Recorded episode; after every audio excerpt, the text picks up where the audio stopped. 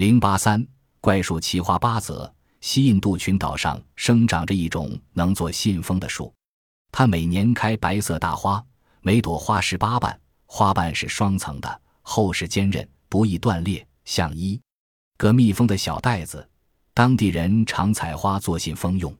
非洲奔马岛上生长着一种瓦罐树，它的果壳轻而薄，壳内薄膜很柔软，将薄膜取下便可用来装衣和食品。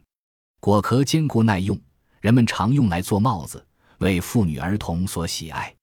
俄罗斯南部生长着一种能做胶水的树，只要在树上割开一个口子，就流出许多又稠又粘的胶水，用它粘接东西甚是牢固。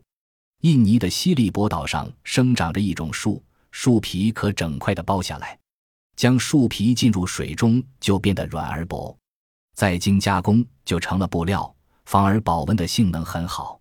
巴拿马的丛林中。有一种树结的果实像一条条蜡烛，内含百分之六十的油脂，当地人当蜡烛使用，点亮后既光亮又无烟雾。坦桑尼亚有一种奇树，木质纤维柔软而富有弹性，内含大量皂质和薄荷石油，可加工成天然牙刷。刷牙时不用牙膏就泡沫四溅，满口生香。太平洋伊里安岛有一种二十米高的常青树。二十年才开一次花，花开即谢。其树干可劈成碎块，然后放进水里浸泡，经过搓洗，留下一定的淀粉。这种淀粉可压成小颗粒，变成了洁白的西谷米，可食用。一棵树可取一百多千米西谷米。四口之家砍下十株树，便可吃一年。